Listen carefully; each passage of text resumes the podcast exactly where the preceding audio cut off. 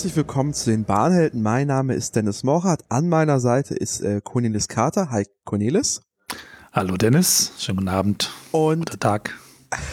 in dieser heutigen Folge, wie es der Titel schon ein bisschen sagt, geht es um ein Bundesamt. Und ein, zwar um das Eisenbahnbundesamt. Ähm, bei uns heute zu Gast ist jemand, den ihr schon äh, jetzt äh, zweimal gehört habt in diesem Podcast. Äh, an unserer Seite ist heute Gunther. Hallo Gunther.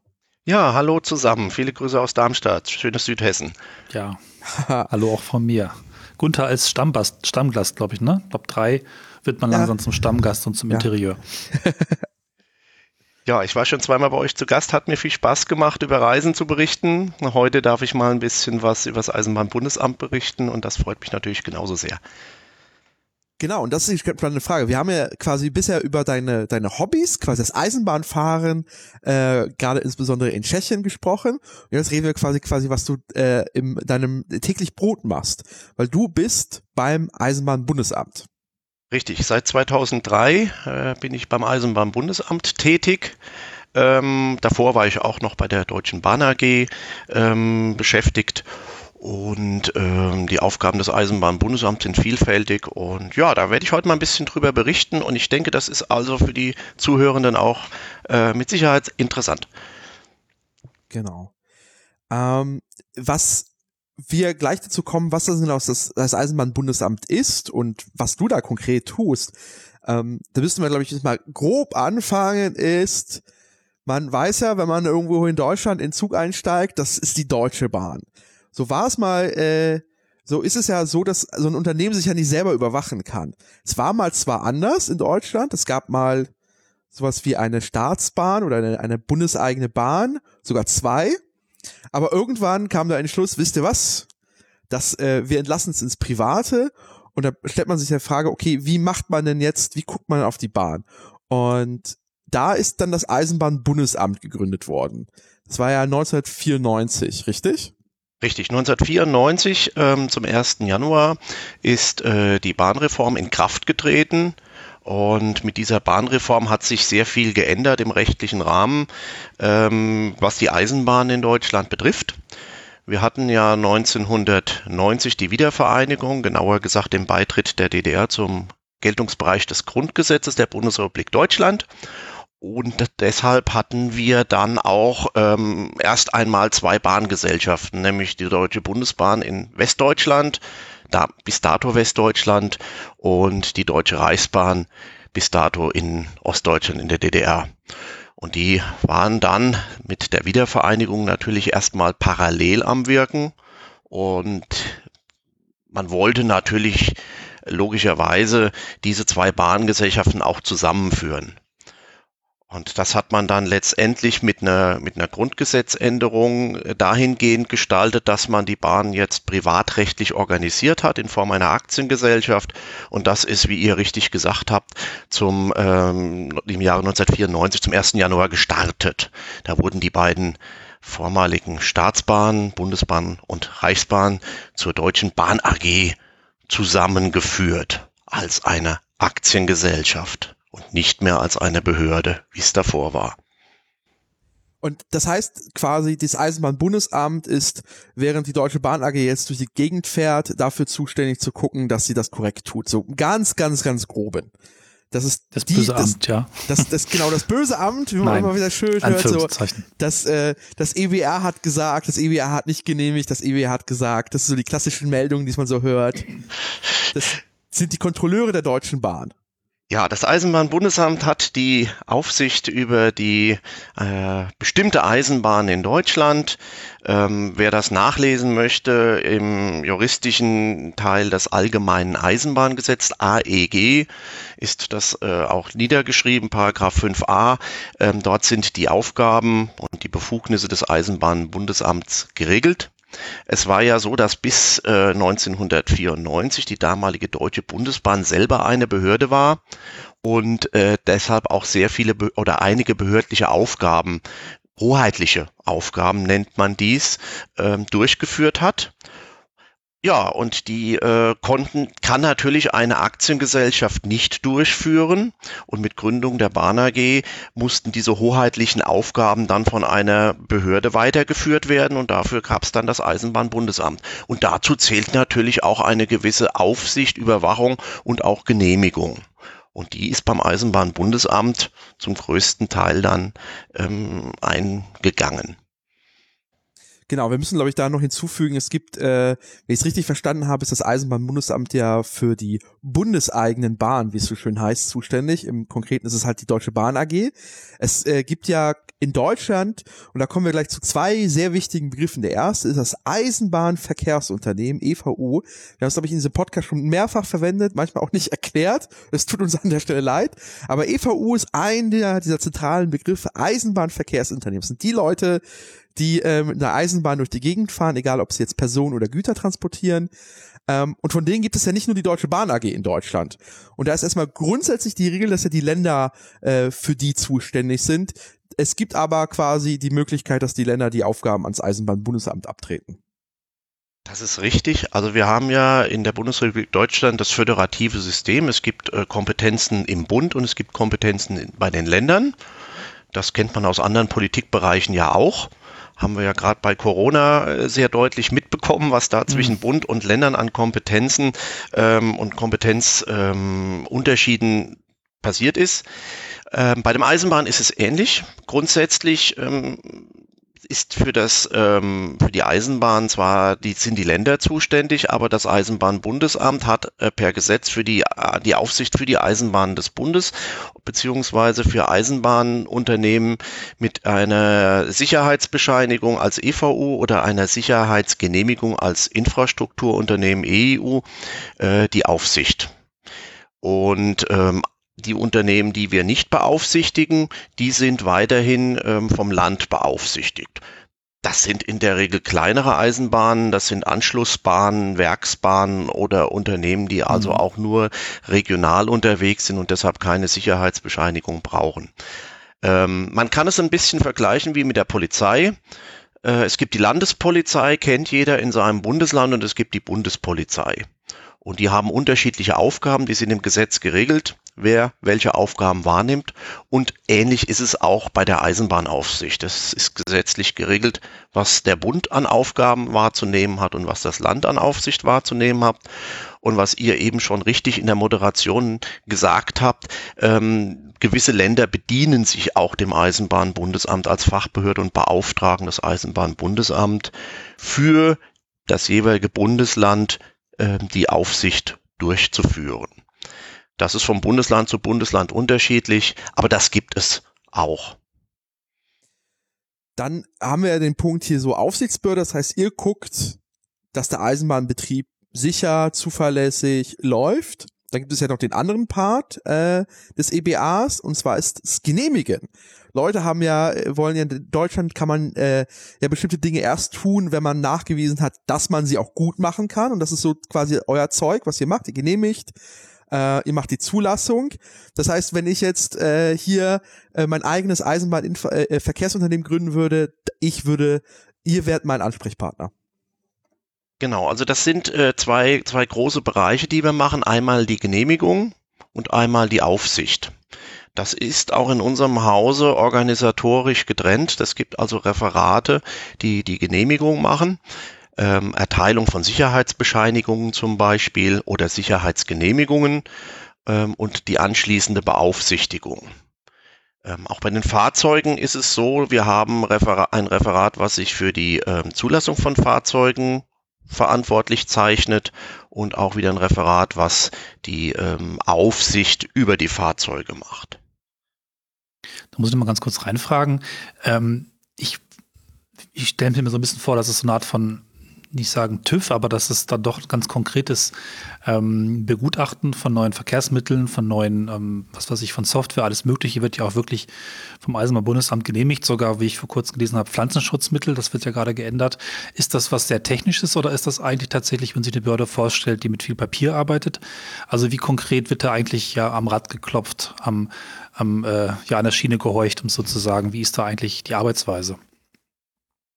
Bei der Zulassung ist es so, dass wir ähm, ursprünglich mh, hm, relativ eng die Zulassung auch am Objekt begleitet haben. Ähm, das passiert heute zum gewissen Teil auch noch, aber ähm, die ähm, Entwicklung ist dahin gegangen, dass wir ähm, zunehmend ähm, über eine Dokumentenprüfung die Zulassung machen. Das heißt, äh, derjenige, mhm. der Hersteller oder der das Fahrzeug dann in Betrieb nehmen möchte, äh, der muss dann durch Nachweise äh, darlegen, dass äh, das Fahrzeug oder auch eine Infrastruktureinrichtung wie jetzt eine Signaltechnik die äh, Sicherheit erfüllt. Das heißt, da sind wir also auf einer Ebene, wo wir auch durch Dokumentenprüfung viel machen und es ist also nicht mehr so, dass jetzt jedes einzelne Fahrzeug oder jedes einzelne Stellwerk noch vom Eisenbahnbundesamt abgenommen wird. Das passiert also an der Stelle nicht mehr. Ein äh, anderer Punkt, wo man vielleicht als Fahrgast schon mal zumindest mal gelesen hat, ist äh, das schöne Wort nationale Durchsetzungsstelle für Fahrgastrechte. Das ist quasi der Punkt, wo man als Fahrgast im Zweifel mit dem Eisenbahnbundesamt nochmal in interagiert, weil ihr seid dafür im Zweifel zuständig, wenn ich äh, mit einem Eisenbahnverkehrsunternehmen äh, im Clinch liege und sage so, ey, ihr müsst mir doch hier äh, folgendes Ticket erstatten oder folgende Ersatzkosten und man äh, sich im Zweifel nicht einig, dann ist dann quasi eure Stelle, wo man hinschreibt und sagt so, ey, könnt ihr das nicht durchsetzen für mich? Richtig, wir haben also in der Abteilung 5, das Eisenbahnbundesamt hat fünf Abteilungen. In der Abteilung 5 haben wir also ein eigenes Referat, was sich auch mit diesen Fahrgastrechten beschäftigt.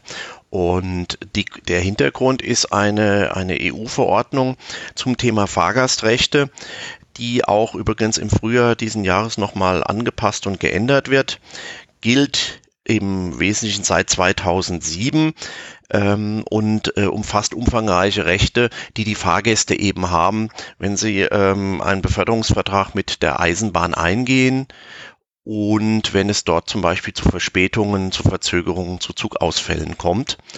Die sind äh, in dem europäischen Recht festgelegt für äh, alle Mitgliedstaaten der EU äh, gleich. Und ähm, da hat der Fahrgast die Möglichkeit, wenn er äh, diese Rechte nicht gewährt bekommt, bei den Eisenbahnunternehmen die jeweilig zuständige Behörde auch einzubinden und dort vorstellig zu werden. Wichtig an der Stelle ist, ähm, der Fahrgast muss die Rechte erstmal bei der Eisenbahn geltend machen, bei der er die Fahrkarte gekauft hat. Das ist also auch ein ganz wichtiger Punkt. Wenn ich mir bei der ÖBB eine Fahrkarte gekauft habe von Wien nach Frankfurt, und der Zug hat Verspätung, fällt aus, ich möchte die Fahrgastrechte geltend machen, dann muss ich erst einmal äh, bei der österreichischen Bahn, wo ich das Fahrgast, äh, wo ich den Vertrag geschlossen habe, vorstellig werden. Und wenn sich dort nichts tut, dann kann man sich auch an die österreichische Behörde wenden, mit der man da ähm, den, wo das Unternehmen seinen Sitz hat, mit dem man ähm, unterwegs war, beziehungsweise mit dem man die Fahrkarte gekauft hat. Wichtig. Also immer die Fahrkarte ist ausschlaggebend. Und es muss erstmal ähm, selbst versucht worden sein, mit dem ähm, Unternehmen, welches die Fahrkarte ausgegeben hat, äh, in Kontakt zu treten. Und der muss erfolglos geblieben sein. Das sind so, so, so grob die Sachen. Ich, ich habe noch gelesen, ihr seid äh, offiziell auch zuständig für Magnetschwebebahnen, aber das Thema ist in Deutschland ja äh, hat sich erledigt erstmal. Nee, was, äh, was, was noch ganz ein ganz großer Teil ist, ist auch ähm, die Gefahrgutüberwachung. Güterzüge ja. haben ja auch mitunter ähm, Gefahrgut transportierende äh, Wagen dabei. Und da ist das Gefahrgutrecht einerseits auch durch äh, das Eisenbahnbundesamt ähm, umzusetzen und zu überwachen. Ähm, das ist also diese Gefahrgutsachen und wir haben auch noch eine Abteilung oder ein Referat, das sich mit äh, Umweltfragen beschäftigt. Mhm. Zum Beispiel, wenn also auf Infrastruktur ähm, Unkrautvernichtungsmittel gesprüht werden, wenn also Chemikalien eingesetzt machen, ja. werden. Das ist also auch eine Stelle, die sich dann bei uns noch mit dem Thema beschäftigt. Genau, worauf ich noch hinaus wollte, ist quasi, was er nicht tut. Weil das ist ja, auch wenn der Name ähm, so groß wirkt, es gibt ein paar Sachen, die aus bestimmten Gründen nicht bei euch sind. Ähm, das fängt ja ganz grundsätzlich erstmal damit anzumachen mit der Bundesstelle für Eisenbahn Unfalluntersuchung, ähm, weil da sagt das EU-Recht, die muss unabhängig von äh, quasi der Überwachung sein, weil die im Zweifel immer auch, auch rausfinden könnte, dass weil die ja herausfinden muss, wer im Zweifel dafür verantwortlich ist. Ob es vielleicht die Regularien waren, das Eisenbahnverkehrsunternehmen, mhm. die Infrastruktur und der so, wird halt eine gewisse Unabhängigkeit äh, zugesprochen. Richtig, also die Unfalluntersuchung war seit 1994 erst beim Eber angesetzt. Das haben wir also zum Beispiel auch mitgemacht. Da war ich also auch selber noch tätig in der, der Unfalluntersuchung und der Unfallbereitschaft. Und dann gab es eine EU-Richtlinie äh, aus dem Jahr 2004, die EU-Richtlinie Nummer 49. Und die hat genau das, was ihr richtig dargelegt habt, vorgegeben, nämlich die organisatorische Trennung ähm, von Eisenbahnaufsicht und Genehmigung in dem Fall und der Unfall Unfalluntersuchung. Und das hat dann dazu geführt, dass eine äh, eigene Behörde, die damals EUB hieß, Eisenbahnunfalluntersuchungsstelle des Bundes, im Jahr 2009 gegründet wurde und seit 2017 heißt die BOI, ähm, Bundesstelle für Eisenbahnunfalluntersuchung. Und ja, die untersuchen die Unfälle und ähm, auch vielleicht mit dem Blick, ähm, was hat denn die entsprechende Zulassung oder Aufsichtsbehörde an der Stelle getan.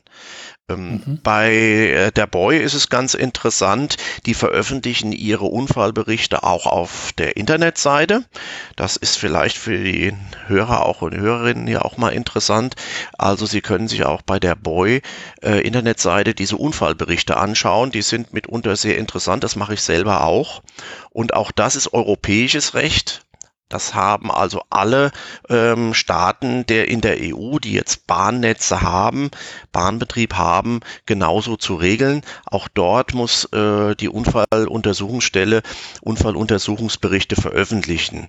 Der Haken dabei ist, das passiert immer in der Landessprache. Das heißt, wenn man also nach Österreich schaut, kann man sich mhm. noch schön äh, Unfalluntersuchungsberichte anlesen. Ja, und je nachdem, was da für eine Sprache gesprochen wird, wird es immer schwieriger. Und bei Ungarisch oder Finnisch ist es wahrscheinlich dann so gut wie unmöglich für uns da noch irgendwas zu lesen. Aber das nur mal als Blick äh, über den Tellerrand des Ebers hinaus zur Boy, weil das ja auch eine ganz praktische Sache ist, was den einen oder anderen Zuhörer vielleicht interessiert, sich da mal so einen Unfalluntersuchungsbericht anzuschauen. Und in diesen Unfalluntersuchungsberichten kann es auch sein, dass ähm, Hinweise oder Empfehlungen von der Boy an das EBA oder an die jeweilige nationale Aufsichtsbehörde gegeben werden, die dann wieder bei den zukünftigen Überwachungen und Genehmigungen zu berücksichtigen sind. Das heißt, da arbeiten wir mit denen natürlich auch zusammen. Genau. Also das ist ja, ich glaube, das ist soweit auch, glaube ich, hoffentlich allen klar. Also es ist tatsächlich ja so, bei der Eisenbahn sind ja viele Regeln tatsächlich mit Blut geschrieben, um es mal so drastisch zu sagen. Ist ja quasi ähm, das, was wir an Zugsicherung haben, an Genehmigungen. Es hört sich nach sehr viel Papierkrieg an, äh, liegt aber einfach daran, dass es dafür sorgt, dass äh, im Zweifel dann die Eisenbahn oder der Betrieb der Eisenbahn sicher durchgeführt werden kann. Äh, und äh, man kann nur durch solche Untersuchungen einfach nur weiter lernen. Das ist ja nicht mal so ein äh, den, den Schuldigen suchen, sondern eher nur, okay, was können wir für Zukunft dafür lernen daraus? Ja. Und ich finde das auch nicht sperrig oder irgendwie bürokratisch, sondern ich finde, eigentlich bin ich immer ganz glücklich und fühle mich total wohl, dass wir diese Strukturen haben. Dass es also so eine Gewaltenteilung, wenn man so will, gibt zwischen den ähm, Unternehmen, die irgendwie manchmal auch Gewinne machen müssen oder versuchen, und äh, den Behörden, die entsprechend da drauf schauen, eben auf die Zulassung, auf verschiedene Regularien, aber eben auch entsprechend auf Unfalluntersuchungen. Vielleicht noch ganz kurz, auch wo wir Abgrenzung oder Vergleich sind, weil ich es nicht genau weiß. Äh, vielleicht weißt du, das ist das, was, was in europäischen Nachbarländern ähnliche Strukturen hat, die ja auch teilweise eben entsprechend private Bahnen haben. Oder ist das was, was in Deutschland besonders einzigartig vielleicht sogar ist oder anders auffällig besonders ist? Also mit dem, mit dem, in dem europäischen Rechtsrahmen ist ja ausdrücklich äh, der Wettbewerb gewünscht und gefordert. Der europäische Rechtsrahmen an der Stelle gibt einerseits mal die Trennung von Infrastruktur und Betrieb organisatorischer Art bei den Eisenbahnunternehmen vor. Da sind wir wieder beim Eisenbahninfrastrukturunternehmen, EIU. Das sind diejenigen, die eben die Infrastruktur erhalten und betreiben. Das wäre in Deutschland die DB Netz AG und äh, die DB Station und Service für die Infrastruktur der Personenbahnhöfe. Und dann gibt es die EVUs, die Eisenbahnverkehrsunternehmen, die eben dann auf dieser Infrastruktur fahren dürfen, wenn sie denn die gesetzlichen Anforderungen erfüllen. Und da ist es tatsächlich so mit Privat und Staat, ja, es gibt Unternehmen, die sind noch in staatlichem Besitz auch die äh, Eisenbahnverkehrsunternehmen, die zum DB-Konzern äh, gehören, sind ja nach wie vor noch ähm, in staatlichem Besitz. Die Aktien wurden ja noch nicht an die Börse gebracht und verkauft, was man mal geplant hatte. Und ähm, mhm. neben den äh, Eisenbahnverkehrsunternehmen, wo DB draufsteht, gibt es natürlich auch zahlreiche andere, ähm, die äh, privater, völlig jetzt privater Natur sind. Und das ist in den anderen Ländern genauso. Und die Unternehmen haben ja auch das Recht, die Infrastruktur zu benutzen.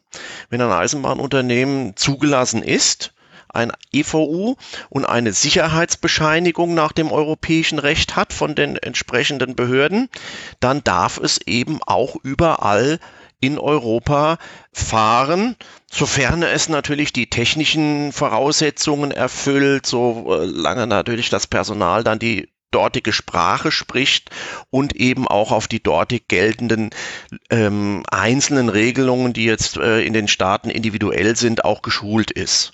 Weil wir haben ja immer noch die Situation, dass die Signale in jedem Land ein bisschen anders sind.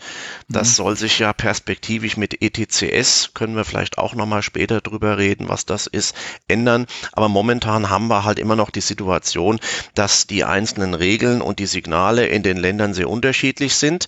Aber rein rechtlich, wenn das Unternehmen diese Sicherheitsbescheinigung hat und alle technischen und organisatorischen Voraussetzungen zum Zugang zur Infrastruktur erfüllt, dann darf es in Europa auf den einzelnen Netzen herumfahren. Das ist richtig. Und das mhm. ist in allen Ländern der gleiche Rechtsrahmen wie in Deutschland. Aber die Durchsetzung, dass sie durch die Gegend fahren können, das wäre quasi beim nächsten Punkt, wo, das Eisenbahnbundesamt quasi nicht für zuständig ist, das macht nämlich die Bundesnetzagentur. Die ist für den Marktzugang zuständig. Genau, das ist äh, die Bundesnetzagentur äh, in Bonn, die ja nicht nur sich mit der Eisenbahn beschäftigt, sondern auch mit Telekommunikationsnetzen, Infrastruktur, äh, Energieinfrastrukturnetzen. Die ähm, hat ein Auge drauf, dass es dort bei der Vergabe der Trassen mit ähm, rechten Dingen zugeht sage ich mal. Denn wir wissen ja, viele Strecken sind ja auch gut ausgelastet. Mitunter ist mehr Nachfrage oder mehr Wunsch nach Zugtrassen gegeben, als es die Infrastruktur hergibt. Und dann muss natürlich das Infrastrukturunternehmen sagen, ja, den einen, dem äh, gewähre ich hier eine Zugtrasse und der andere, der kann halt dann nicht fahren oder muss eine Stunde später fahren oder muss eine andere Strecke fahren. Und da kann man natürlich schon erahnen, dass wir da, wenn man das nicht gerecht macht als Infrastrukturunternehmen, ähm, das eine EVU ein bisschen bevorzugen kann und das andere nicht. Ich will nicht behaupten, dass das passiert, aber das ist möglich. Und damit das eben nicht passiert oder damit eben gerecht diese Trassen vergeben werden, da ist eben auch ähm, ja die Aufsichtsbehörde eben ähm, die Bundesnetzagentur für verantwortlich. Richtig. Und die gibt es auch dann in ähnlicher Form in den anderen Ländern. Und äh, bevor quasi quasi das das Eisenbahnbundesamt so als allgemein abzuschließen, es gibt dann noch quasi bei euch angelagert, ich glaube, es ist glaube ich nicht rechtlich Teil von euch, aber noch das Deutsche Zentrum äh, für Schienenverkehrsforschung. Das sind quasi die Leute, die mal gucken, äh, in die Zukunft gucken und gucken, ob man besser machen kann. Richtig, genau, die also auch das, die Weiterentwicklung im Blick haben und äh, mit denen wir auch zusammenarbeiten. Es gibt dann regelmäßigen Austausch und aber die sind erst einmal eigenständig von uns, ja. Mhm. ja. Wie viele Leute seid ihr eigentlich beim Eisenbahnbundesamt? Also ich habe selber mal nachschauen müssen nach unserer Internetauftritt, sofern der noch aktuell ist. Da steht von rund 1500 Mitarbeitern beim Eisenbahnbundesamt eine Zahl. Ähm, wir haben die Zentrale, die ist in Bonn. Und dann haben wir in der Region verteilt in jedem Bundesland, ungefähr in jedem Bundesland, nicht in jedem, ähm, Außenstellen. Und diese Außenstellen haben dann nochmal Standorte an einzelnen Städten. Um es mal ein bisschen beispielhaft zu sagen, Dort, wo ich tätig bin, das ist die Außenstelle Frankfurt-Saarbrücken. Wir sind zuständig für Hessen, Rheinland-Pfalz und das Saarland und wir haben Büros, der Name sagt es schon, einmal in Frankfurt und einmal in Saarbrücken. Gibt es andere Außenstellen, München, Nürnberg, die haben das Bundesland Bayern oder die Außenstelle Dresden äh, kümmert sich um Sachsen und so ist das in der Republik verteilt, damit wir überall auch ein bisschen in der Region präsent sind. Sind oftmals die ehemaligen Standorte der alten Direktionen, Bundesbahndirektionen, aber nicht in jedem Fall. Also das ähm, hat sich dann auch natürlich entwickelt und ist natürlich auch dort, wo in der Regel viel Betrieb ist oder wo Knoten, wichtige Knotenpunkte sind. Hannover haben wir eine Außenstelle, Hamburg selbstverständlich und an vielen genau. anderen Stellen. Hannover laufe ich jeden Tag dran vorbei. Guck dir ins Fenster. Ja. ja. Das ist äh, äh, im, im Allgemeinen. Das Eisenbahnbundesamt setzt quasi in Deutschland Eisenbahnrecht durch und da kommt, kommen wir schon in den Bereich, es gibt ja nicht quasi das eine Eisenbahngesetz, es gibt zwar das allgemeine Eisenbahngesetz, das äh, AEG, AEG mhm. äh, aber wir sprachen ja drüber, drüber ähm, wir sind in Europa, es gibt den Wunsch ähm, eines einheitlichen europäischen Bahnsektors. Ganz viel Regulierung passiert ja auf EU-Ebene. Das heißt, es gibt dann quasi, du liest dann, wenn du, wenn du irgendwie in Gesetzestexte reingucken musst, liest du quasi querbeet von Landesgesetzen, Bundesgesetzen, Europagesetzen, richtig? Genau, wir haben also äh, eine, erstmal haben wir in Deutschland eine Rechtspyramide. Da ist ähm, unter dem Grundgesetz dann natürlich das Eisen. Rechtspyramide ja, ist ein sehr schönes Wort. Das heißt tatsächlich mhm. so, ja. Aber das bildet es auch ganz gut ab, weil oben an der Spitze ist das Grundgesetz das ist äh, jedem bekannt. Das, äh, darunter schließen sich dann weitere Gesetze an für, den, für das Eisenbahnrecht, das AEG, ihr habt es gesagt, Allgemeines Eisenbahngesetz.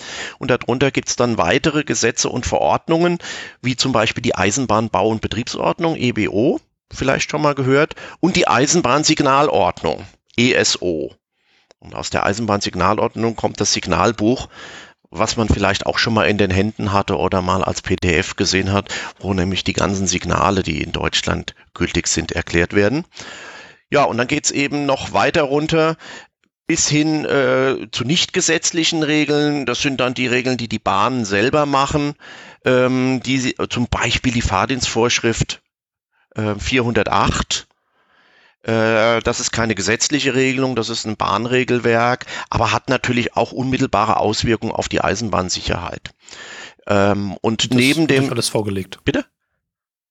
Es wird euch alles vorgelegt zur Prüfung. Nein, nein, nein, nein. Also so, die, okay. ähm, die Regelwerke werden nicht alle von uns ähm, in jedem Fall geprüft, aber wir machen natürlich durchaus auch Regelwerksaufsicht. Ähm, das heißt, wenn wir dann ähm, anlassbezogen sehen, dass an einem Ereignis auch vielleicht ursächlich ist äh, Mängel am Regelwerk, dann haben wir durchaus auch das Recht, uns diese Regelwerke mhm. anzusehen, zu prüfen und auch dort ähm, Änderungen anzumahnen. Aber es ist jetzt nicht so, dass äh, jedes Regelwerk der Bahn bei uns hier genehmigt werden muss. Das würden wir auch gar nicht schaffen. Okay. Also das ist ähm, Regelungshoheit, sagt man, äh, der einzelnen Bahnen, aber durchaus mit der Möglichkeit für uns dort aufsichtsrechtlich auch tätig zu werden. Ähm, neben diesem nationalen Recht haben wir dann natürlich das europäische Recht und das wird immer mehr und immer bedeutsamer mit dem Hintergrund, weil man natürlich ähm, eine Harmonisierung ähm, sowohl des Rechtsrahmens, aber auch des Eisenbahnbetriebs insgesamt in Europa herbeiführen will, damit man eben möglichst problemlos grenzüberschreitende äh, Zugfahrten durchführen kann. Und das ist ja auch eine gute Sache, wenn Rechtsrahmen und Technik äh, so nach und nach angepasst und harmonisiert werden. Da gibt's jede Menge ähm, Regelungen aus dem europäischen Bereich, die dann bei uns eben natürlich in nationales Recht übernommen werden und umgesetzt werden. Ähm, hat vielleicht jeder schon mal gesehen, an den Fahrzeugen, Lokomotiven und Wagen steht auch eine äh, Fahrzeugnummer dran und dort sieht man auch eine Länderkürzel. Ja, DBD oder AT oder CZ. Und das sind ähm, Registrierungsnummern, wo die Fahrzeuge bei einer Behörde in in der EU registriert werden. Das nationale Fahrzeugregister. Das ist also auch eine europäische Rechtsvorgabe. Und auch das wird beim Eisenbahnbundesamt geführt. Das heißt, diese Nummern werden vom EBA vergeben und werden dann am Fahrzeug angeschrieben oder werden von den anderen Behörden in den Nachbarstaaten vergeben und angeschrieben. Und das kommt aus dem europäischen Rechtsrahmen heraus. Hm. Ähm, wer da ähm, sich mal informieren will, was es da alles gibt, gibt es bei uns also auf der Internetseite, könnt ihr dann verlinken, eine Seite, wo das gesamte äh, EU-Recht auch mal aufgeführt ist. Äh, und zwar auch von Anfang an 91 bis jetzt geltend. Das wird immer in sogenannten Eisenbahnpaketen umgesetzt. Ist vielleicht mal gehört worden, viertes Eisenbahnpaket, drittes Eisenbahnpaket. Dort werden dann also immer ein ganzer Block von europäischen Vorgaben in nationales Recht umgesetzt und sind dann natürlich auch gültig, sowohl für uns als Aufsichtsbehörde, aber natürlich primär für die Unternehmen, die es dann anwenden und beachten müssen.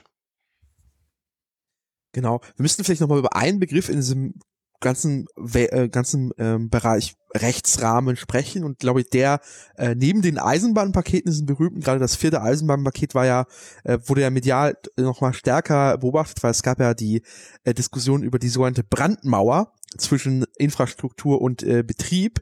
Und äh, die die Sorgen ähm, das was hier in Deutschland ja aktuell in einer Aktiengesellschaft zusammengefasst ist wo ja schon andere EU-Staaten ähm, wenn man so möchte, weiter sind oder es anders aufgestellt haben, wo tatsächlich ähm, die Infrastruktur noch weiter getrennt ist äh, vom Betrieb.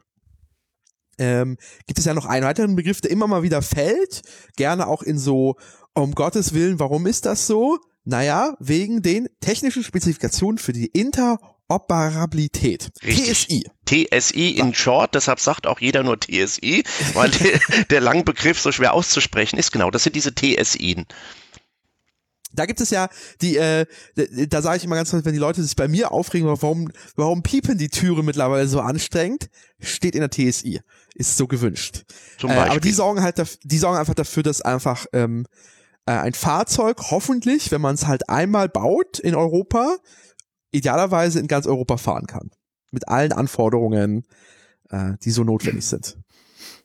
Genau. Genau. Ähm, das ist so, so grob der, der Rechtsrahmen, in dem ihr euch bewegt. Das heißt aber quasi, äh, um jetzt ein bisschen jetzt mal konkreter zu werden.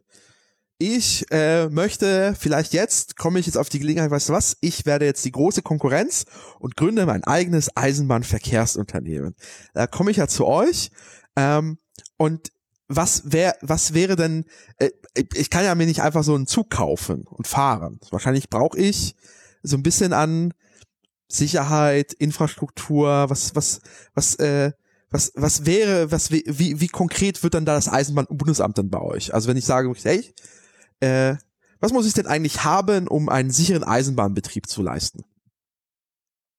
Also ein Eisenbahnverkehrsunternehmen, was in Europa auf dem Netz fahren möchte, braucht eine Sicherheitsbescheinigung. Und diese Sicherheitsbescheinigung ist ein umfangreiches Dokument, was von den Unternehmen zu erstellen ist, ähm, bei dem nachgewiesen wird, dass äh, das Unternehmen ähm, in der Lage ist, seinen Betrieb sicher zu führen. Und den Anforderungen aus dem europäischen Recht hier ist ganz speziell die EU-Verordnung 762 zu nennen, wer möchte, kann da nachschauen. Da steht da genau drin, was da also alles aufzuführen ist und zu regeln ist. Ähm, diese 762 ist dann von den Unternehmen zum Beispiel mit Leben zu erfüllen. Und das wird dann noch mit anderen Dokumenten zu anderen äh, Regelwerken oder zu anderen äh, gesetzlichen Vorgaben, muss ich sagen, ähm, vorgelegt und wird dann ähm, im Rahmen der Erteilung der Sicherheitsbescheinigung geprüft, bewertet und wenn das alles in Ordnung ist, dann bekommt das Unternehmen die Sicherheitsbescheinigung ausgestellt, die dann für fünf Jahre im Regelfall gültig ist, außer sie wird nochmal eingeschränkt, aber in der Regel sind die für fünf Jahre gültig. Ähm, an der Stelle der Hinweis, ähm, man muss das gar nicht hier bei der nationalen Behörde beantragen. Man hat also zusätzlich auch die Möglichkeit oder alternativ die Möglichkeit, muss ich sagen, das äh, bei der ERA, bei der Europäischen Aufsichtsbehörde zu beantragen. Das ist also genauso möglich und führt am Ende mhm. dann ähm, wenn alles in Ordnung ist, genauso zur Erteilung der Sicherheitsbescheinigung. Das sind also nochmal äh, Möglichkeiten, die das Unternehmen hat. Wenn es mit dem EBA äh, das nicht äh, machen möchte, dann hat es die Möglichkeit, das bei der Europäischen Eisenbahnaufsichtsbehörde, bei der ERA zu machen. Ähm, ja. Die ERA wird sich da natürlich selbstverständlich mit der nationalen Behörde wieder austauschen und abstimmen ähm, sodass da also auch immer wieder bei uns ein Informationsfluss gegeben ist, was ja auch wichtig ist. Gerade wenn dem der nationalen Behörde Informationen vorliegen, die eben wichtig sind für die Erteilung der Sicherheitsbescheinigung, ja, dann soll das die ERA natürlich auch wissen und die fragt dann auch die nationalen Behörden ab. Ja. Kannst du ganz grob sagen, ähm worauf es da ankommt. Ich versuche mich gerade so reinzudenken. Vermutlich letztlich natürlich viele Zertifizierungen irgendwie auch zu machen und nachzuweisen, dass Erfahrungen da sind, kann ich das im Prinzip auch so beschreiben, dass ich mir auch einfach erfahrenes Personal suche, das einfach auch sich in dem Bereich auskennt, dass es gelernt hat, dass es nachweist oder was ist so ganz konkret äh, mhm. der Tipp für ein kleines Eisenbahnunternehmen, das ich gerade gründen möchte? Einfach um sich besser vorzustellen. Vielleicht kannst du das noch ein bisschen ja, beschreiben. Also das ist im Prinzip geht es da erst einmal noch gar nicht jetzt konkret um die Auswahl der Personale, sondern zum Beispiel ähm, um die äh, Beschreibung, welches Verfahren das Unternehmen anwenden wird bei der Personalauswahl. Es geht also, ah ja, okay. mhm. ähm, wer die äh, ISO 9000, 9001 Welt ja. kennt, Qualitätsmanagement-Systeme. Ähm, der wird sich bei der 762 sehr schnell zurechtfinden, weil die 762 ähnlich aufgebaut ist. Dort gibt es dann ähnliche Kapitel wie ähm, im Qualitätsmanagement und die sind durch die Unternehmen, durch Beschreibungen von Prozesse und Verfahren und durch Erstellung von Arbeitsanweisungen mit Leben zu erfüllen. Es geht also da wirklich drum, dieses sehr allgemeine äh, rechtliche, die, die sehr allgemeine rechtliche Vorgabe unternehmensspezifisch mit ähm, Informationen und konkreten Regeln zu untermauern und zu untersetzen. Das muss das Unternehmen machen. Und da muss es eben beschreiben, wie stelle ich sicher, dass mein Personal ausreichend qualifiziert ist? Wie stelle ich sicher, dass das regelmäßig geschult wird? Ähm, wie stelle ich sicher, dass eine geeignete Überwachung durchgeführt wird und, und, und. Also zu diesen Punkten muss das EVU sich Gedanken machen. Zu diesen Punkten muss das EVU etwas aufstellen und das ist die Hauptaufgabe und das ist äh, schon ein ganzes äh, eine ganze Menge Arbeit, die dort zu machen ist. Das macht man also nicht mal zwischen Tür und Angel, ähm, wenn man dann ja. EVU plötzlich gründen wird, sondern das ist eine richtig komplexe ähm, Konstrukt, sage ich mal.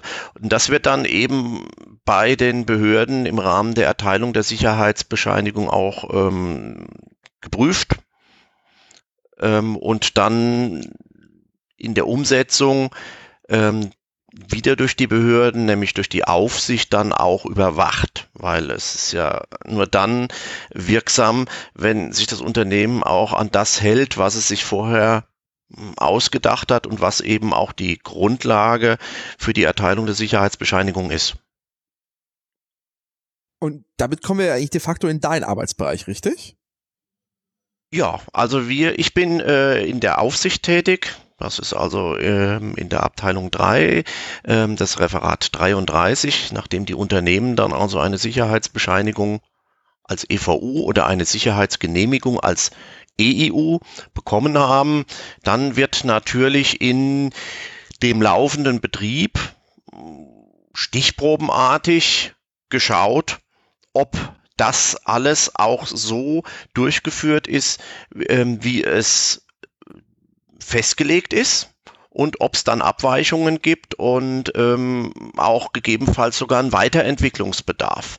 Weil das Sicherheitsmanagementsystem ist ja nicht äh, statisch, das ist ja einmal aufgestellt und wird dann genauso wie ein QMS-System auch immer wieder weiterentwickelt.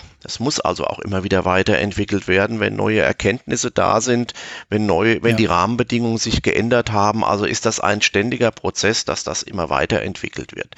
Und das prüfen wir natürlich in der Aufsicht auch. Ähm, wobei wir immer nur stichprobenartig tätig sind. Also wir können kein komplettes SMS prüfen und wir können auch nicht alle Züge, die da draußen fahren, prüfen, sondern es gibt eben immer Stichproben, ähm, die bei diesen Prüfungen gemacht werden. Und ja, das ist unter anderem eine von den Aufgaben, die wir in der Aufsicht, in der, in der Eisenbahnaufsicht in den Außenstellen des Eisenbahnbundesamtes dann machen, dass wir uns bei den Unternehmen, die hier äh, tätig sind, äh, uns ein Bild verschaffen, wird der Betrieb entsprechend den Vorgaben geführt, wird das SMS entsprechend gelebt und wird das SMS auch entsprechend weiterentwickelt. Wir sollten vielleicht nochmal erwähnen, SMS steht hier für äh, Sicherheitsmanagementsystem. Richtig. Ja. Genau. Das also ist dieses halt SMS, was auf der ähm, EU-Verordnung 762 fußt und ähm, dann ein, ja, der Teil ist, damit das Unternehmen eben auch die Sicherheitsbescheinigung bekommt und dann auch Betrieb machen darf.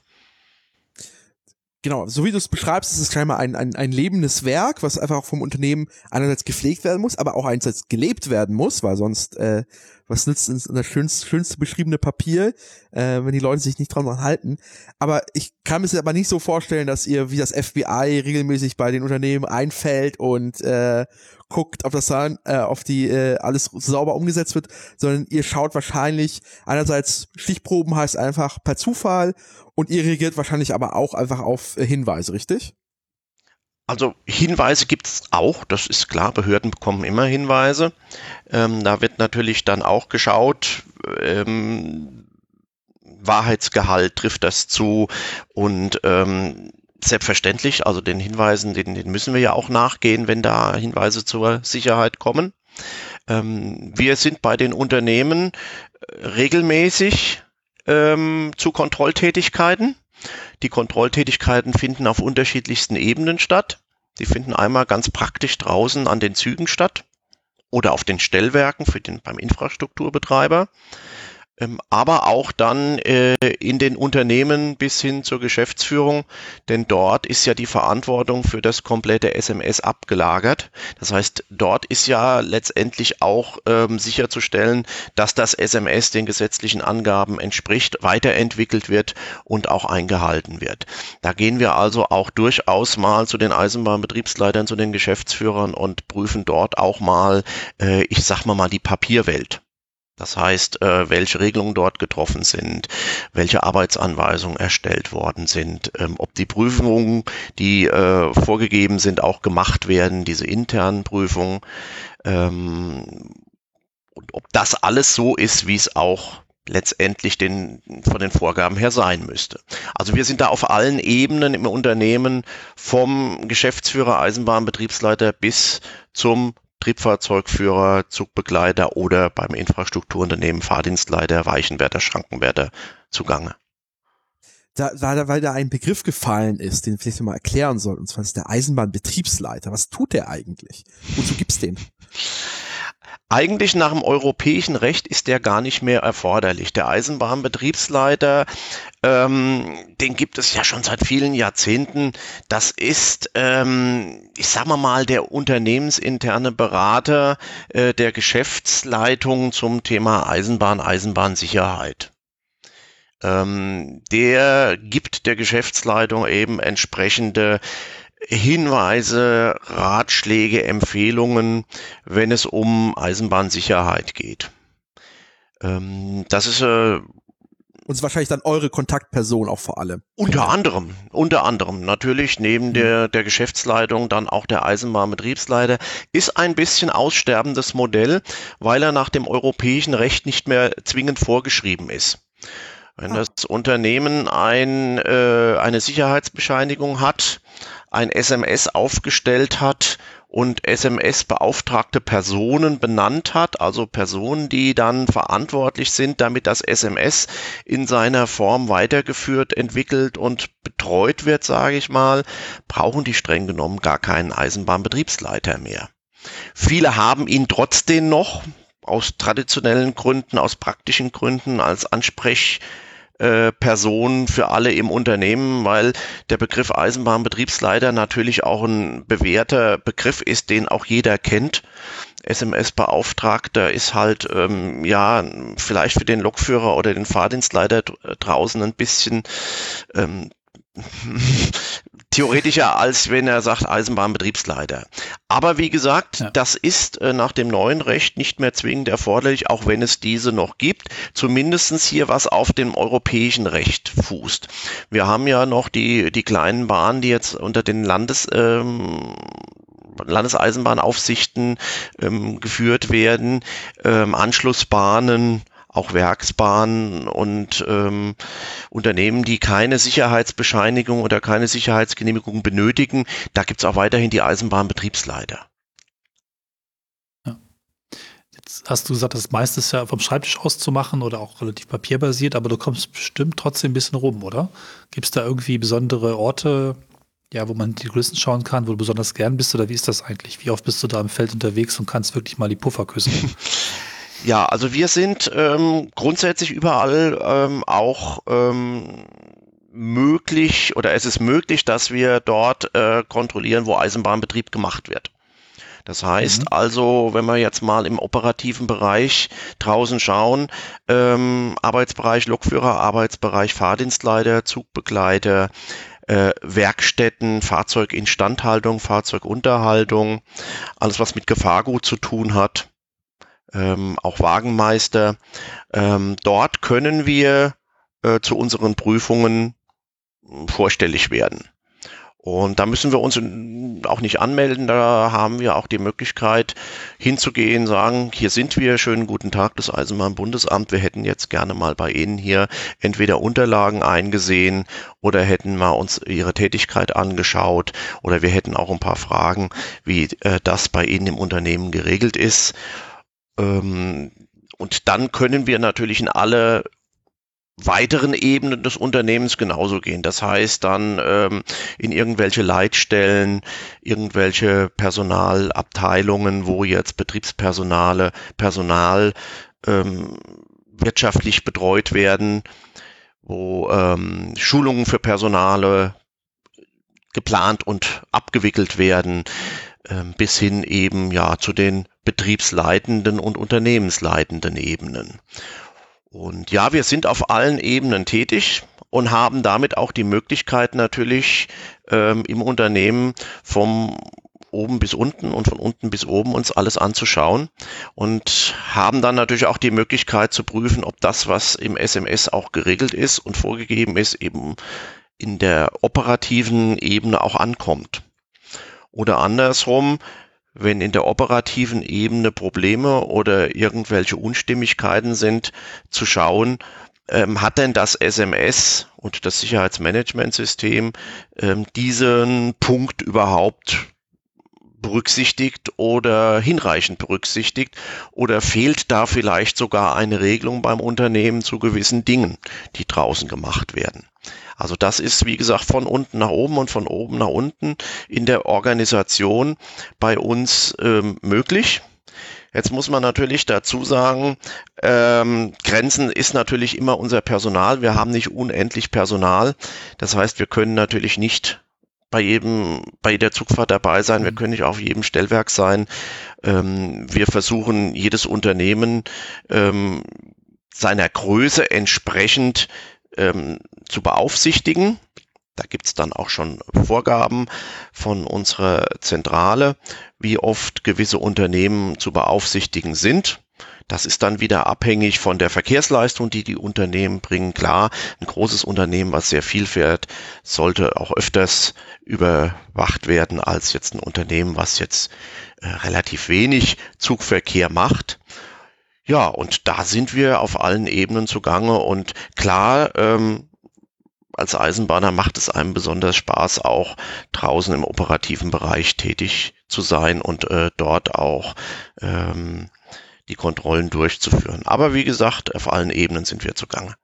Ja. Das ist äh, total spannend. Ich, ich finde das total faszinierend, ähm, weil einerseits, klar, aber, äh, also es ist quasi eure Motivation, auch deine ist halt, ihr seid ja alle Eisenbahner und ihr wollt, dass die Leute oder auch Güter äh, sicher von A nach B kommen. Ähm, und zumindest äh, habe ich nicht das, den Eindruck von so Außenstehender, als gäbe es da quasi ein, so ein Gegeneinander, sondern es wirkt hoffentlich immer auf mich, es, äh, äh, trotz der harten gesetzlichen Rollen, die ihr habt, dass ihr zumindest jetzt nicht auftretet nach dem Motto, oh, aber so geht's jetzt hier gar nicht und erstmal hier stempelt, Schloss ans Tor und äh, gute Nacht. Nee, also zum Glück ist es wirklich in den aller, allermeisten Fällen auf allen Ebenen, also sowohl bei der Geschäftsführung, bei den Eisenbahnbetriebsleitern bis hin zu den Eisenbahnern, die draußen den Betrieb machen, ein ähm, kooperatives und konstruktives äh, Tätigwerden. Das muss man im Großen und Ganzen sagen. Aber es gibt auch Ausnahmen. Also es gibt natürlich auch dann schon mal ähm, Situationen, wo Dinge nicht anerkannt werden, wo ähm, festgestellte Mängel vielleicht auch mal nicht abgestellt werden. Das gibt es auch. Zum Glück relativ selten, aber das gibt's. Und dann haben wir natürlich durchaus die Möglichkeit, die eine Behörde hat, mit äh, entsprechenden Verwaltungsmaßnahmen dort auch tätig zu werden, bis hin ähm, zu Anordnungen, dass also das Eisenbahnbundesamt auch Anordnungen trifft, die dann eben mit den Worten beginnen, Sie haben das und das und das und das zu tun. Hm. Das wäre dann eine Anweisung, die dann eben von den Unternehmen auch umzusetzen ist, wo wir äh, denen auch eine, eine Frist setzen können und ähm, auch Zwangsmaßnahmen androhen können für den Fall, dass diese ähm, Anordnungen nicht umgesetzt werden. Das äh, haben wir das Werkzeug, aber zum Glück brauchen wir es sehr selten. Also der Großteil der Unternehmen und auch auf allen Ebenen ist da kooperativ und genau wie ihr es gesagt habt, dort ist es auch erkannt, äh, Sicherheit ist eine gemeinsame Sache. Natürlich, äh, das muss man auch sehen, Sicherheit äh, kostet in der Regel auch immer Geld und da sind natürlich auch immer wirtschaftliche ja. Erwägungen mit dabei. Aber ich bin sehr froh, dass das ein gutes Zusammenarbeit ist mit den Unternehmen in den aller, allermeisten Fällen und auch mit den Mitarbeitern draußen. Ja. Du hast das Gefühl, dass es im Bahnbetrieb durchaus auch verstanden ist, selbst wenn es Geld kostet, dass es am Ende im Nutzen aller ist. Also denn es, äh, Unfälle sind für den Ruf schlecht, sind teuer und einfach auch generell sehr, sehr, sehr unschön. Ich glaube, dass es dann wirklich verstanden wird und dass es dann nicht so, ein, so eine super Sparmentalität gibt. Das ist zumindest mein Eindruck, trotz aller Schwierigkeiten, die wir zwar haben. An der Sicherheit wird meines Erachtens nicht so viel gespart oder wie ist da der Stand und Situation? Also ich habe ich hab auch nicht den Eindruck, dass da jetzt an der Sicherheit jetzt ähm, übermäßig gespart wird. Es ist natürlich äh, bei jeder, bei jeder Investition muss das Unternehmen natürlich auch immer schauen, wie, wie bezahlt es das. Und da ja. gibt es gesetzliche Rahmenbedingungen, die sind halt einfach zu machen. Und wenn diese gesetzlichen Rahmenbedingungen eben nicht gemacht werden, dann haben wir die Möglichkeit, da eben auch das Unternehmen drauf ähm, hinzuweisen erstmal und wenn der Hinweis nichts nutzt, wie ich es gesagt habe, bis hin ähm, zu einer Anweisung. Ähm, aber wie gesagt, zum Glück ja. ähm, geht das äh, relativ gut. Und ähm, auch die Mitarbeiter draußen ähm, sind anfangs immer erst ein bisschen aufgeregt, wenn wir kommen, aber ähm, wenn sie dann merken, ja. ähm, dass wir eine Überwachung des Unternehmens machen und nicht des einzelnen Mitarbeiters, ähm, dann ist die Zusammenarbeit in allermeisten Fällen auch immer sehr gut und dann freuen die sich teilweise sogar, dass mal jemand kommt, der vielleicht auch mal bei dem einen oder anderen, was nicht so gut läuft, ähm, da auch nochmal tätig werden kann. Also da sind wir wirklich auch sehr kooperativ und ich habe auch mit den aller, allermeisten Eisenbahnern draußen da überhaupt keine Probleme. Und im besten Fall könnt ihr auch vielleicht, sag mal ganz profan, Tipps geben. Ihr habt einen Überblick, ihr könnt ja auch verschiedene Unternehmen gegeneinander sehen, nach dem Motto, wir haben das schon anders gesehen, vielleicht ist ein Vorschlag, diese Regeln zu verändern in diese Richtung. Das ist ja auch hilfreich, oder? Äh, das, das können wir machen, das machen die Unternehmen aber unter sich schon. Also da gibt es so, also okay. auch durchaus äh, regelmäßige Gesprächskreise bei den EVUs, wo die EVUs zusammentreffen und es gibt auch regelmäßige Gespräche, äh, die der Infrastrukturbetreiber DB Netz anbietet, wo also auch Konferenzen sind äh, zwischen äh, EU und den einzelnen EVUs und auch dort der Austausch läuft. Also ich habe feststellen dürfen, dass die Unternehmen schon sehr gut vernetzt sind und da durchaus also auch ähm, gute Ideen auch weiter transportieren und sich da auch austauschen und nicht der eine bleibt da auf einer guten Idee sitzen. Ähm, den Eindruck habe ich überhaupt nicht und das ist ja auch gut so, weil wenn einer eine gute Idee hat und dann äh, ist es auch prima, wenn die anderen da partizipieren können und ähm, der Sicherheit dienlich auf jeden Fall. Nee, also die tauschen sich untereinander selber schon aus und wir geben natürlich auch, soweit wir das machen können, ähm, Tipps und Tricks. Wir müssen natürlich immer neutral bleiben und das bleiben wir auch. Ähm, wir können nicht, wenn wir beim Unternehmen A ähm, sind, äh, erzählen, was das Unternehmen B ja so alles schlecht gemacht hat und dass das bei B nicht läuft.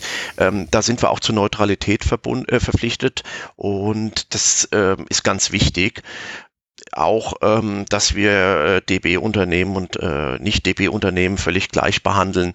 Das ist selbstverständlich. Äh, eine Aufsichtsbehörde hat da neutral zu sein. Ähm, möchte man ja selber auch nicht, wenn man als Bürger bei einer Behörde ist, dass dann der eine Bürger anders behandelt wird mhm. als der, der, der nächste. Von daher, ja, das machen wir und das klappt auch prima. Wir hatten ja in dieser Sendung jetzt schon oft immer wieder das Thema, das ist weil Europa oder das ist, wir, ist viel jetzt einfach europäisch. Wo, wo glaubst du, wo, be, wo befinden wir uns gerade denn in der europäischen Integration? Und ist es zumindest in den Punkt der, der Aufsicht und Genehmigung, sind wir da schon deutlich besser integriert, als vielleicht ist jetzt gerade, äh, wenn ich so gucke, was so geplant ist, wie man von Berlin nach Rom kommt und da großes äh, Fragezeichen dahinter ist, wann welcher Zug wo fährt. Äh, wie, wie, wie glaubst du, wie weit sind wir denn in Europa? Und wo, wo sehen wir uns denn vielleicht, weiß nicht, in 20, 30 Jahren? Also wenn man sich das, wenn man sich die, die Rechtsgrundlagen, die die Eisenbahnen seit, ich sag mal mal, der Bahnreform jetzt durchgemacht haben, da haben wir schon ganz schöne äh, Schritte vorangebracht. Ähm, wir haben einheitlichen Triebfahrzeugführerschein zum Beispiel. Wir haben einheitliches Fahrzeugregister. Wir haben auf der technischen Seite ähm, GSMR Zugfunk. Das ist der Zugfunk, der europaweit nach einheitlichen Spezifikationen läuft und es ermöglicht, dass wir überall in Europa äh, mit demselben Zugfunkgeräten arbeiten können. Wir bekommen zunehmend ein europäisches Signalsicherungssystem, das ETCS. European Train Control System, was es irgendwann dann mal auch möglich macht für einen Lokführer, ähm, ohne jetzt ähm, so viel detaillierte landesspezifische Signale zu kennen, ähm, durch Europa fahren zu können. Und da leistet das ganze ähm, Europarecht natürlich einen großen Beitrag äh, der Harmonisierung und der Angleichung. Wir haben die Fahrgastrechte, die in Europa für den Fahrgast, wir haben es schon angesprochen, am Anfang gelten. Ähm, und von daher bin ich der Meinung, dass sich das Eisenbahnwesen in Europa weiterhin stark aufeinander zubewegen wird und auch schon ganz schöne Schritte in der Vergangenheit gemacht wird. Ähm, was dann natürlich aus diesen Möglichkeiten gemacht wird, ob dann wirklich ein Zug von Berlin nach Rom eines Tages fährt. Das ist natürlich auch immer wieder eine Entscheidung der Unternehmen, ob es äh, für sie interessant ist, eben eine Verbindung anzubieten. Der Rechtsrahmen und auch die Technik kann nur den allgemeinen Rahmen bieten und ob dann nachher Züge von A nach B über C fahren, ja, das wird der Markt dann auch sich zeigen. Da wird dann auch die Frage sein, wie entwickelt sich der Flugverkehr weiter, ähm, wie entwickeln sich da die Kosten weiter. Aber ich denke, wir sind auf einer guten Reise auf, an der Stelle für eine europäische oder eine europaweite Eisenbahn. Europa-Eisenbahn werden wir nicht kriegen, das werden immer noch einzelne ähm, Bahngesellschaften mhm. bleiben. Mhm. Aber die Möglichkeit, die wird äh, eindeutig äh, immer weiter vorangehen. Und ja, ich bin da optimistisch, dass das also für das System Eisenbahn in Europa tolle Rahmenbedingungen werden. Wie gesagt, was dann draus wird, wie viel grenzüberschreitende Züge es letztendlich geben wird, das wird dann an den einzelnen Unternehmen liegen, wie viel die dann dort fahren, fahren wollen und fahren können. Aber glaubst du, dass deine Arbeit auch nochmal europäischer wird? Also ob äh, wahrscheinlich wirst du jetzt nicht äh, anfangen in, in, in anderen Ländern äh, Eisenbahnen zu beaufsichtigen, aber hast du das Gefühl, ähm, das, was jetzt an eurer Arbeit als nationale Behörde geht, auch einfach europäischer wird? Also du sagtest ja, ihr habt ja mit der Europäischen äh, Eisenbahnagentur ja auch viel Kontakt und arbeitet mit denen ja auch eng zusammen. Mhm. Also das, das, das wird immer europäischer, wo momentan noch Verbesserungsbedarf ist, ist auch in dem Zusammenhang, äh, in der Zusammenarbeit und Austausch der einzelnen nationalen Behörden miteinander, gerade mit den Nachbarländern. Da ähm, gibt es mittlerweile auch schon, auch von unserem Hause, etliche Initiativen, dass die Kontakte zu den Nachbarbehörden intensiviert werden. Das ist am Anfang und das wird auch noch weitergehen, das muss auch weitergehen, weil je mehr die Unternehmen grenzüberschreitend fahren, desto wichtiger ist es, dass sich natürlich die einzelnen Behörden auch dann austauschen, ähm, wenn es um die Be Bewertung beziehungsweise um die Überwachung ähm, dieser Bahnen geht. Weil das ist ja ganz klar, wenn eine Firma in zwei Ländern fährt und fällt in einem Land auf und die äh, Nachbarbehörde dann dort die Überwachung macht, dann sollte sie schon wissen, dass da was aufgefallen ist. Und da sind wir am Anfang, da tauschen wir uns schon aus. Ähm, das klappt natürlich mit den Ländern, die äh, eine, die die gleiche Sprache sprechen wie wir, schon ganz gut. Also es gibt schon intensive Kontakte mit Österreich und der Schweiz auch mit äh, Luxemburg und Niederlanden und mit den anderen Ländern sind wir es jetzt so ein bisschen am Aufbauen und da wird sich auch noch viel tun, dass wir uns da mit den Nachbarbehörden austauschen und weiterentwickeln. Ich, ich finde das total spannend, weil ähm, es ja zur Eisenbahn ja am Ende nicht nur quasi das gehört, das, das A nach B fahren, sondern es ist ja einfach tatsächlich ein, ein, ein, eine, eine, eine große Maschine ist von sehr vielen Menschen, die sich auf Gemeinsamkeiten geeinigt haben, weil sonst, mhm. also es, es, es, äh, wir, wir können ja tatsächlich groß froh sein, dass wir zumindest äh, größtenteils in Europa die einen selbe Normalspur benutzen. Beim Stromsystem fängt es dann schon wieder an, auseinanderzufallen alles. Ähm, aber äh, im Vergleich zu, weiß ich nicht, vor 100 Jahren, äh, wo dir jeder an seiner Grenze äh, tünlich drauf geachtet hat, dass da niemand drüber kommt, äh, sind wir, glaube ich, gerade schon sehr, sehr weit gekommen. Das ist ja. so, das ist so. Ich kenne es ja noch, dass man früher bei jedem Zug, wohl bei fast jedem Zug an der Grenze erstmal die Lokomotive weggewechselt hat. Das haben wir an vielen Stellen ja heute auch nicht mehr. Und das sowohl im Personenverkehr als auch im Güterverkehr nicht mehr. Also wir haben Züge ja, ähm, ICE Frankfurt-Paris, ja, TGW äh, München-Paris, die durchfahren. Ähm, der ICE fährt nach Brüssel, der ICE fährt nach Amsterdam und ähm, auch im Güterverkehr ähm, laufen an ganz vielen, bei ganz vielen Zügen die Triebfahrzeuge einfach durch. Das geht natürlich heute auch mit der Drehstromtechnik viel einfacher als früher muss man auch sagen. Die Drehstromtechnik hat das erst ja so möglich gemacht, im großen Maße dann eben auch ähm, verschiedene Stromsysteme verarbeiten zu können. Ging vorher auch schon, aber war technisch viel anspruchsvoller als jetzt mit den Drehstromlokomotiven.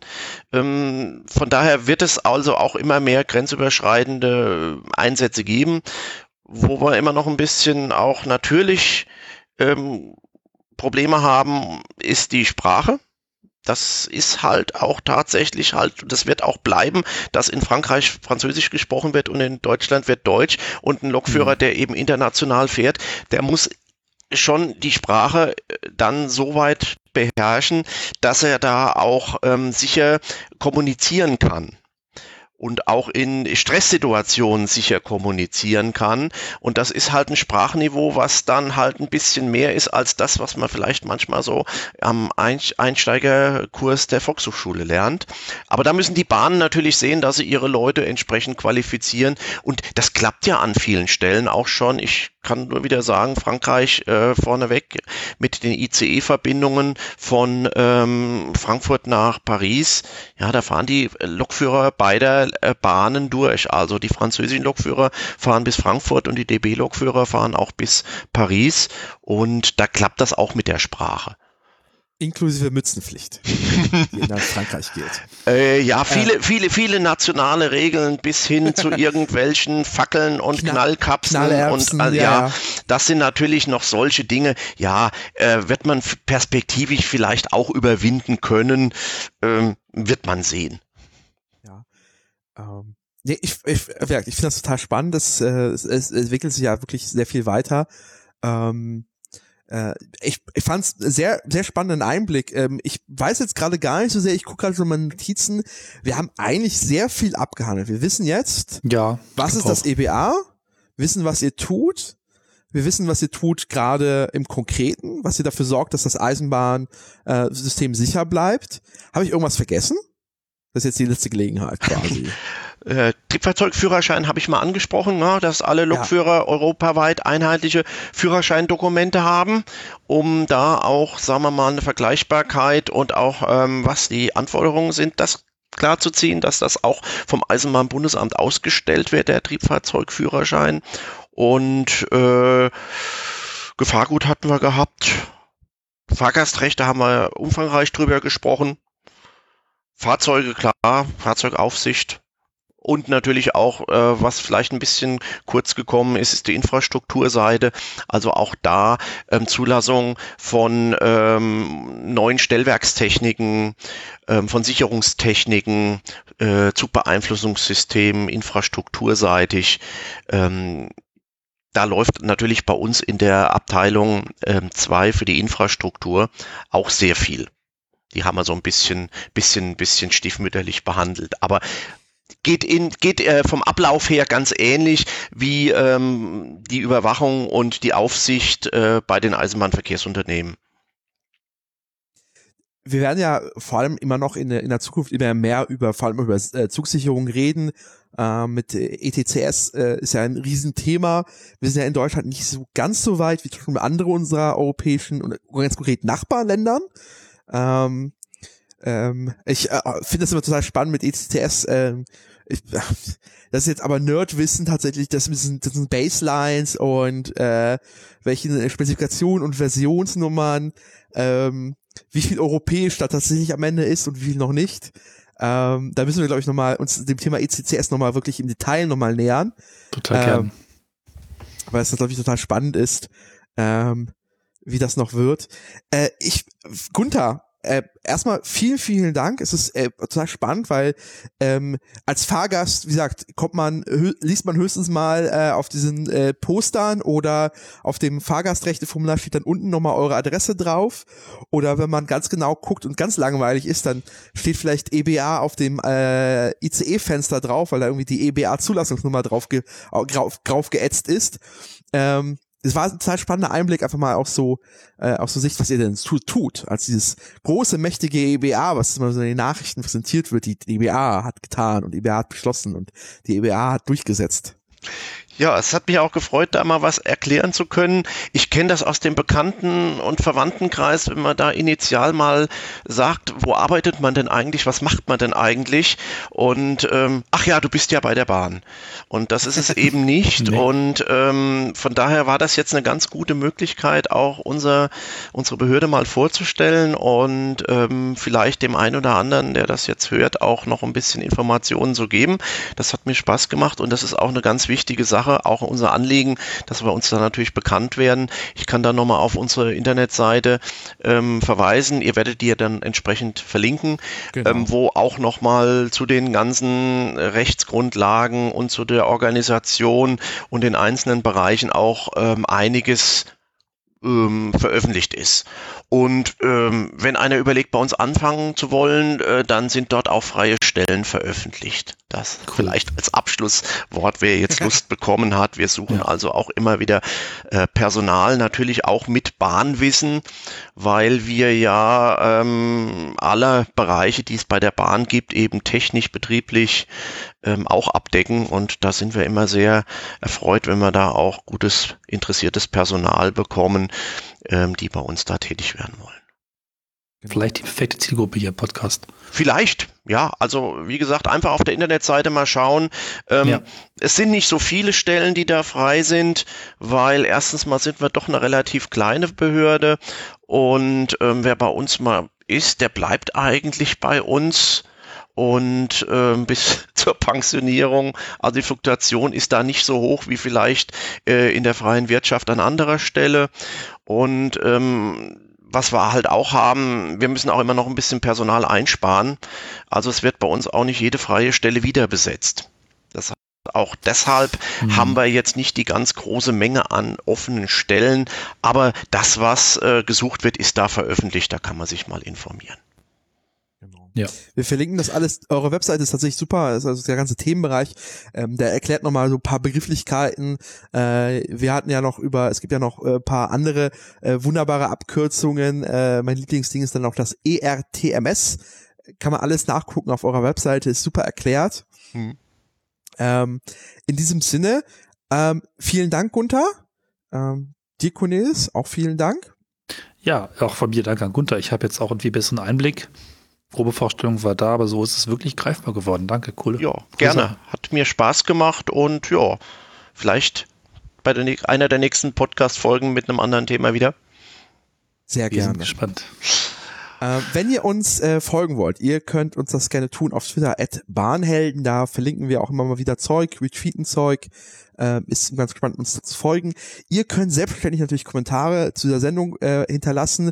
Äh, wir freuen uns auf eure Meinung, eure, äh, eure Hinweise, Kommentare, weil diese Sendung lebt tatsächlich gerade sehr davon, dass sich Leute melden. Gunther, du warst ja auch jemand, der einfach gesagt hat, ey, hier bin ich. Genau. Äh, lasst mal reden. Äh, dementsprechend unsere E-Mail-Adressen, unsere Kontaktmöglichkeiten findet ihr alles auf bahnhelden.de. Da findet ihr auch eine Möglichkeit, uns äh, über weitere Unterstützungsmöglichkeiten. Wir würden uns freuen. Kommt in Kontakt mit uns. In diesem Sinne würde ich sagen, weiterhin euch gute Fahrt. Bis dann. Tschüss. Bis dann. Tschüss. Bahnhelden